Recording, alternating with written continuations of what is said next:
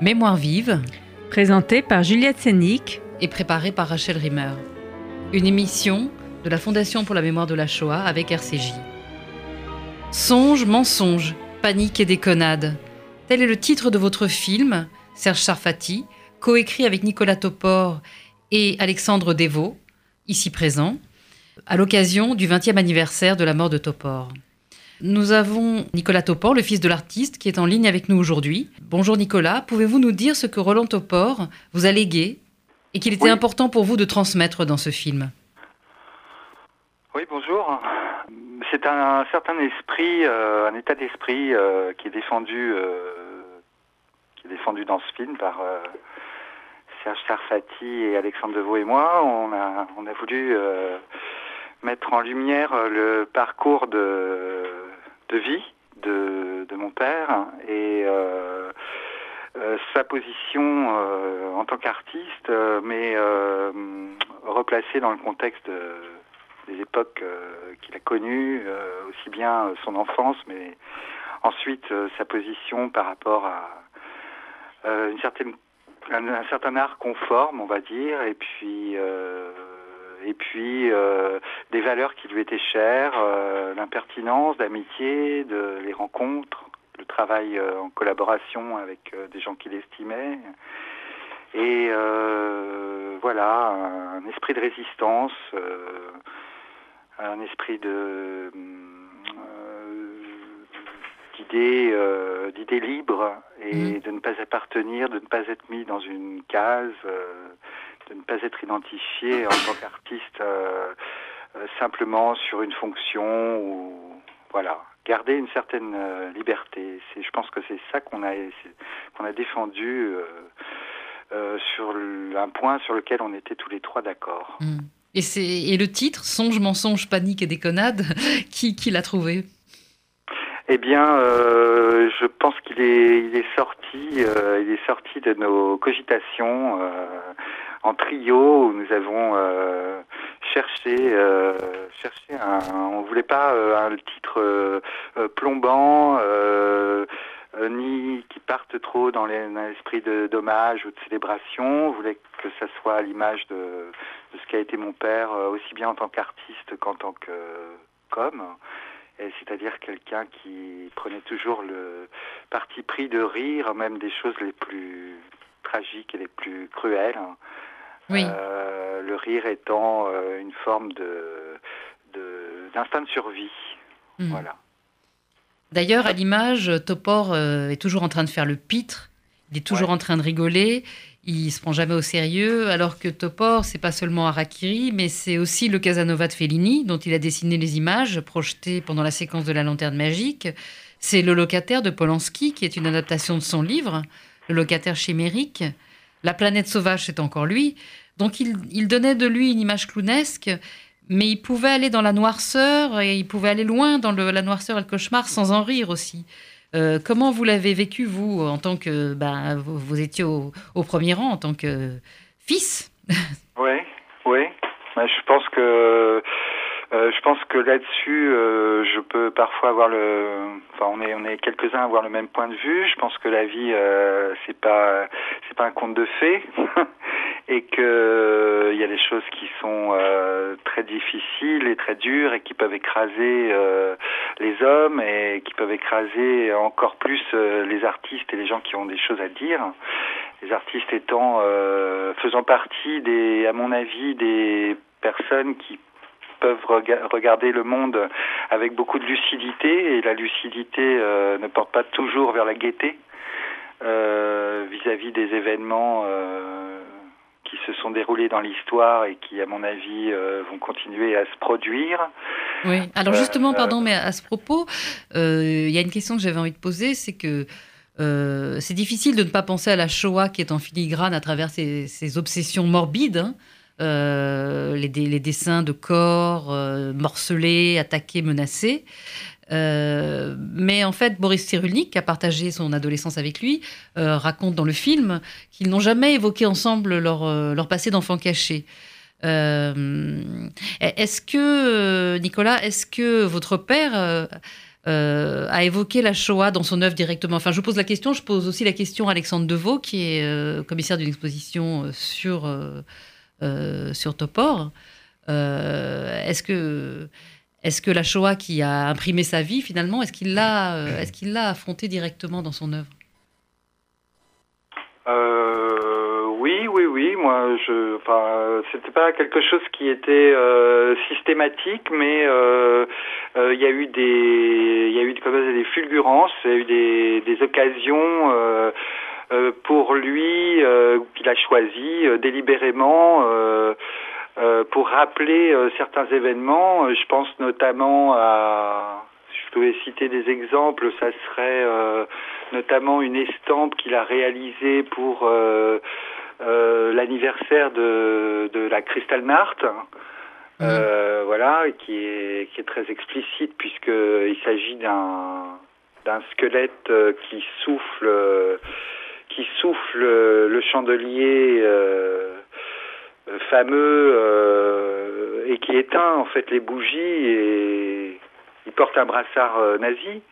Voilà, euh, ça c'est quand même euh, très clair. Et puis, euh, et puis je pense aussi à un truc un peu plus marrant et qui est une, vraiment qui illustre tout à fait son humour noir, puisque il avait écrit un scénario pour un film dont Rod Steiger a joué le premier rôle et qui qui racontait l'histoire d'un petit garçon dans le ghetto juif d'Amsterdam qui était un fanatique des westerns et qui avait décidé de, euh, dans son imaginaire, de transposer euh, l'étoile jaune qu'il portait en étoile de shérif et mm. considérait qu'il devait tuer tous les Allemands à coups de revolver, de cow-boy. Hein. Ouais, donc il a quand même réussi à tourner la Shoah, même la Shoah en dérision. Tout à fait. Euh, alors justement, enfin, oui. D'ailleurs, je crois il y a une anecdote. Enfin, ça me fait me rappeler une de ses phrases fameuses. Et il disait, moi aussi, j'ai sauvé un juif. En parlant de lui-même, bien sûr. Oui. Et alors, comment avez-vous procédé pour ce film? Parce que donc, vous, Alexandre Deveau, vous avez une connaissance euh, de son... Bah, de, sa, de sa création artistique. Et le film porte euh, enfin, délibérément sur l'homme, enfin, l'homme qui est indissociable de ses créations, mais c'est sur sa manière de vivre, en fait. Donc, comment vous avez procédé pour réussir à fusionner les deux, comme, euh, qui est quand même la réussite du film, en fait C'est de, de, rentrer très naturellement, en fait. Euh, avec accompagné par lui dans son univers en fait. Bah, ça, c'était presque un préalable euh, au film et une des, discussions qui nous a tenu le plus en haleine euh, au moment de la préparation et de la rédaction du, synopsis. C'était que moi, j'estimais qu'on connaît Topor parce qu'il a produit une œuvre et, et que c'est important quand on s'intéresse à Topor d'abord de, regarder l'œuvre. Et Serge, lui, était beaucoup plus sensible à la personnalité de Topor. Et à travers quand même ses œuvres aussi. À travers ses œuvres aussi, mais disons qu'il avait plus un souvenir de la présence de Topor dans les médias et de, et de quelque chose qui véhiculait humainement et qui faisait peut-être aussi écho à des problématiques euh, familiales que, qui étaient chères et, qui, moi, me sont relativement étrangères. Et du coup, euh, il y avait ce ça n'a pas été un conflit, mais euh, une sorte de, légère incompréhension l'un de l'autre au départ. Et puis, à force de se parler, et surtout grâce à Nicolas, qui est, quand même un, agent hyper important dans la transmission de, l'œuvre de son père, c'est qu'ils ont eu une relation très amicale. Il y a eu aussi probablement, comme n'importe quel fils avec son père, des, conflits, euh, euh, des, problèmes de personnalité lourds à gérer et tout ça. Mais Nicolas euh, aime son père et aime l'œuvre de son père et en, saisit énormément de subtilité. Et du coup, les, discussions se sont vraiment animées de nos apports euh, communs, euh, enfin réciproques. je, voulais, je peux me permettre d'interrompre, je voulais dire que très souvent, on rechigne à la contradiction, on rechigne même à la polémique ou à, à l'affrontement, mais euh, c'est, ça peut être très très euh, fertile, ça peut être porteur d'énormément finalement de, de résolutions, d'interrogations. Et puis au moins ça vous oblige euh, à savoir pourquoi vous soutenez quelque chose. Oui. Alors là, le, choix qui a été fait, donc finalement, pour que le, les auditeurs comprennent mm. de, quoi vous parlez. finalement, le, film va à la rencontre de beaucoup de gens. C'est un film qui va à la rencontre, à la rencontre de, tous ceux qui l'ont croisé, de ceux avec qui il a travaillé, de ceux avec qui il a fait la nuit, de sa compagne, enfin de celle qui a été sa compagne dans les années 70. Donc on rencontre Melvin von Peeble, un cinéaste. Euh, un bouquiniste, une jeune actrice, l'artiste Daniel Sperry, Jean-Michel Rips, Fernando Arabal, son ami Henri Robinstein, un médecin, Boris Cyrulnik, qui a été son camarade de classe, sa sœur, Peter Knapp, qui était, qui était euh, directeur artistique au journal Elle et qui l'a fait travailler.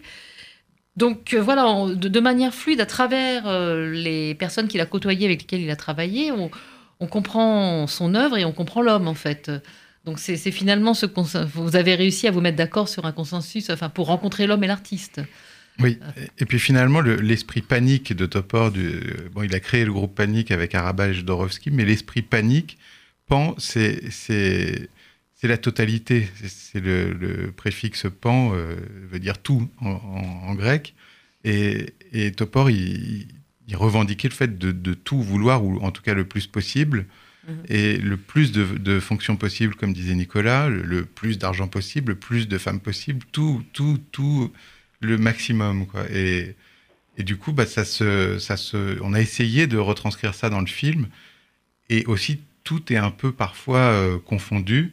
C'est-à-dire que ces relations de travail euh, sont aussi des relations d'amitié. Euh, chaque amitié si on tire sur le fil d'une amitié avec Boris Cyrulnik, on trouve quelque chose. Avec Pascal Thomas, on mm. trouve euh, la cinéphilie. Avec Boris Cyrulnik, peut-être des préoccupations politiques et psychologiques. Euh, avec, euh, je sais plus, avec Peter Knapp, bah, sa contribution au, support de presse. Melvin Van Peebles, qui est cinéaste, a aussi fait un passage assez long à Harakiri. Il était écrivain donc Topor l'a illustré et c'est ce qu'évoque ce petit, cette petite intervention de Van Peebles dans le film. Le bouquiniste, à la fois Topor était fan des bouquinistes, il s'est fait sa culture vraiment euh, en grande partie chez les bouquinistes. Et aujourd'hui, ce sont les bouquinistes qui transmettent souvent au public euh, l'œuvre de Topor à travers ses livres, qui sont euh, assez recherchés.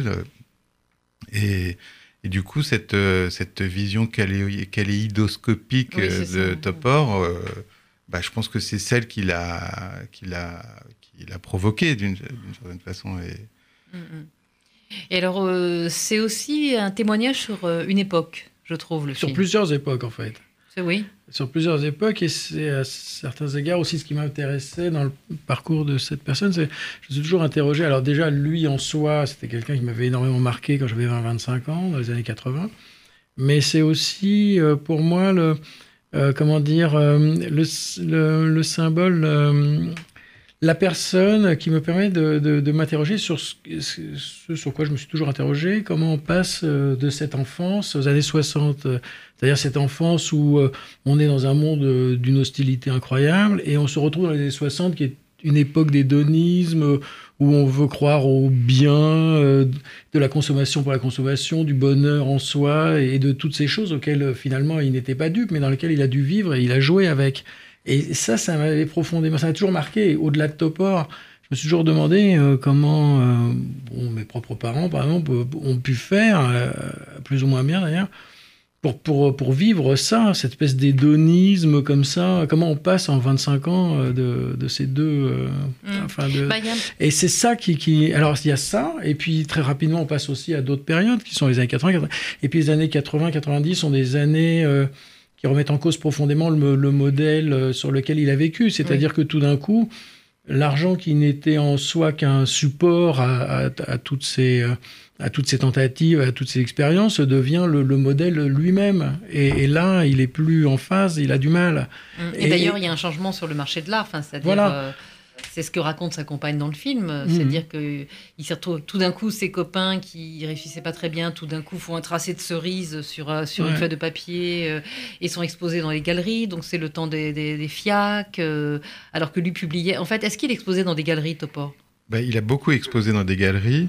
Mais ce que raconte cette, euh, cette compagne Frédéric Charbonneau, c'est le passage du, du, disons, du marché de l'art, des, des, enfin, ou, en tout cas de la vie de l'art des galeries au musée. Et c'est que tout à coup, euh, les, les reconnaissances qui se faisaient principalement par le biais des galeries euh, ont, commencé à atteindre le musée. Et Topor, lui, ne, avait du mal à franchir le pas puisque les musées n'exposaient et exposent toujours très peu les dessinateurs. Le dessin étant considéré comme un, comme un, je ne sais pas, comme un sous-genre peut-être, euh, sauf quand c'est les dessins d'un peintre. Alors si c'est un type qui s'est fait connaître comme peintre, on peut montrer ses dessins. Par contre, quelqu'un qui serait dessinateur et qui n'aurait que dessiné, et a fortiori s'il a fait du dessin d'humour, euh, on ne qualifie pas ses œuvres d'œuvres d'art muséales. Or, euh, elles le sont euh, au même titre que les autres et elles ont besoin d'être conservées surtout et montré au même titre que les autres. Bah, c'est-à-dire que j'ai l'impression que les années 80, c'est le moment où on a commencé à prendre, enfin il fallait se prendre au sérieux. Et Topor est, un personnage qui fait les choses de manière euh, totale, mais qui refuse de se prendre au sérieux. Et, euh, donc il ne s'est peut-être pas valorisé sur un certain marché. Et c'est pour ça que quand je dis parler d'une époque, euh, euh, pour moi, c'était pas simplement une époque de consommation, c'était aussi une époque de, légèreté, une époque d'un pari populaire aussi. Le film s'ouvre sur une séquence où il monte dans un taxi. Alors, je crois que c'est l'image d'archive, puisqu'il il, a, il a disparu aujourd'hui, où il dit au chauffeur à Montmartre, et le chauffeur dit à Montmartre, bien sûr. Donc, euh, euh, c'est l'époque des titis parisiens. il rencontre des gens dans les cafés, il les ramène chez lui. Il y a Nicolas. Oui. Je peux intervenir là. Oui. Euh, en fait, euh, je veux juste apporter une petite rectification parce que c'est pas tout à fait une image d'archive puisque c'est une image euh, de fiction. Euh, disons que c'est un documentaire fiction euh, qui a été réalisé par Arte Allemagne et, et dans lequel mon père avait vraiment été intervenu de manière très présente au niveau du scénario. Et bon, disons que cette séquence de taxi, elle est réelle mais elle est rêvée en même temps. Oui, et, oui. Voilà. Hmm. Oui, quand je dis que c'est l'image d'archive, c'est-à-dire c'est pas une image tournée par vous, Serge Sarfati, ah mais euh, c'est une image, euh, ce sont des images qui, préexistaient au tournage, mais qui ouvrent le film. Effectivement, on voit que c'est scénarisé. Il y a un, policier qui suit le taxi, donc ça, rappelle des mauvais souvenirs. Euh, mais il dit aussi, si je me rappelle bien en, voix off, il dit moi je n'ai jamais aimé la campagne. Enfin moi je suis vraiment un gars des villes. Donc c'est un Parisien aussi. Donc c'est un certain Paris qui nous est restitué. tout à fait. Et moi, il y a un passage qui m'a intéressé aussi, c'est quand Boris Cyrulnik dit euh, Après la guerre, on était très joyeux, on parlait pas de ça. Euh, et puis, euh, les gens étaient pauvres, mais il y avait une grande gaieté. Et finalement, tout ça a disparu, justement, quand, la, quand le niveau de vie a augmenté. Et quand l'État s'est institué. Hum. Oui, oui. Et quand l'État. Voilà. Donc, c'est.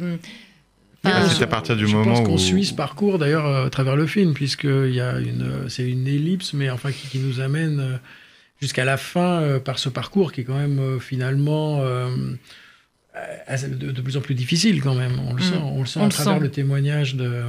On a voulu quand même évidemment adoucir les choses, mais enfin le témoignage de, qui est un témoignage extrêmement fin d'ailleurs. C'est pour ça qu'on a, on, lui a trouvé vraiment toutes ses qualités, qu'on a beaucoup mis Frédéric. oui, Charbonneau. Oui, oui dans, dans, dans, le film, c'est qu'elle a une manière d'exprimer les choses qui est extrêmement fine et on, qui suggère et. Oui oui, oui. Elle, euh, Mais c'est-à-dire que initialement, on pensait faire un film d'un format de 90 minutes pour le cinéma, ce qu'on n'a pas obtenu. On s'est rabattu sur 52, ce qui évidemment, par la force des choses, amène à devoir faire des choix euh, qui sont parfois difficiles, euh, parce qu'il y a un certain nombre de problématiques qui sont ouvertes dans le film, mais qu'on ne peut pas développer. C'est vrai que c'est quelqu'un qui affirme vouloir faire de l'argent, mais quand il a les moyens d'en faire, comme par exemple sur les produits dérivés de, de la série auquel il tient réellement, c'est-à-dire Téléchat, il se débrouille pour faire un truc qui est euh, absolument pas commercial. Mais ça, c'est dans le film. Oui, oui mais, pas, mais ce que je veux dire, c'est que par ailleurs, ce qui n'est pas dans le film, parce que ça aurait été trop long, et là, on partait dans des digressions qui n'était plus en rapport avec euh, le temps imparti, c'est que par ailleurs, à d'autres moments, il a voulu affirmer absolument faire de l'argent en faisant des choses qu'il considérait comme vulgaires, parce qu'il considérait quelque part l'argent certainement aussi comme euh, vulgaire, et ça ne marchait pas. Et il y a entre autres une archive qui est très intéressante euh, qu'on n'a pas mis dans le film, mais pour faute de temps, mais où Hardisson l'interroge justement sur un, film qui doit s'appeler La Galette des Rois, en lui demandant mais comment vous est venu un truc pareil, sachant tout ce que vous avez fait par ailleurs? Et il part dans une fanfaronnade en disant Oui, mais moi j'avais pensé qu'il y a tellement de trucs nuls qui, qui font de l'argent. Euh, j'ai pensé qu'il suffisait de faire un truc nul pour en faire. Et enfin voilà, il s'en sort comme ça. Donc c'est très, c'est un rapport quand même euh, toujours euh, très compliqué. Mm, mm.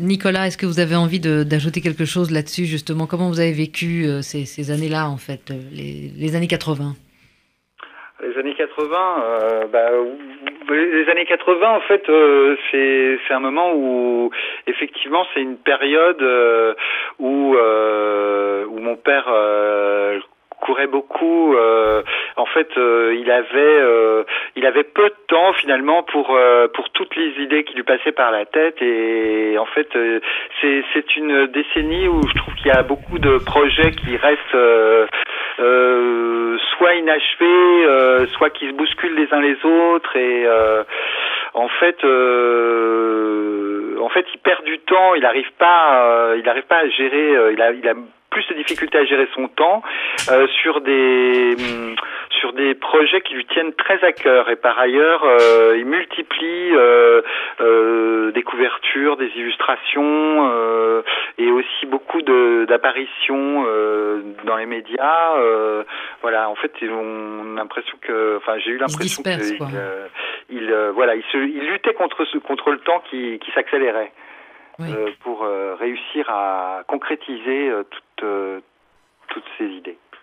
Et alors, est-ce que dans le film, Alexandre Deveau et Serge Safati, il y a des œuvres que vous avez voulu mettre en lumière, qu'on connaissait moins À moi, il me vient à l'esprit tout de suite, effectivement, le Monsieur tout esquinté, enfin, ce, ce petit roman qui est à la fois une interview fictive de son fils, c'est-à-dire de Nicolas, Mhm. dont il fait un artiste renommé, alors que c'est un enfant de 5-6 ans, et, qui fait aussi de ses dessins, dont il tire lui-même, euh, dont il extrapole des dessins plus personnels, mais qui partent des dessins de Nicolas.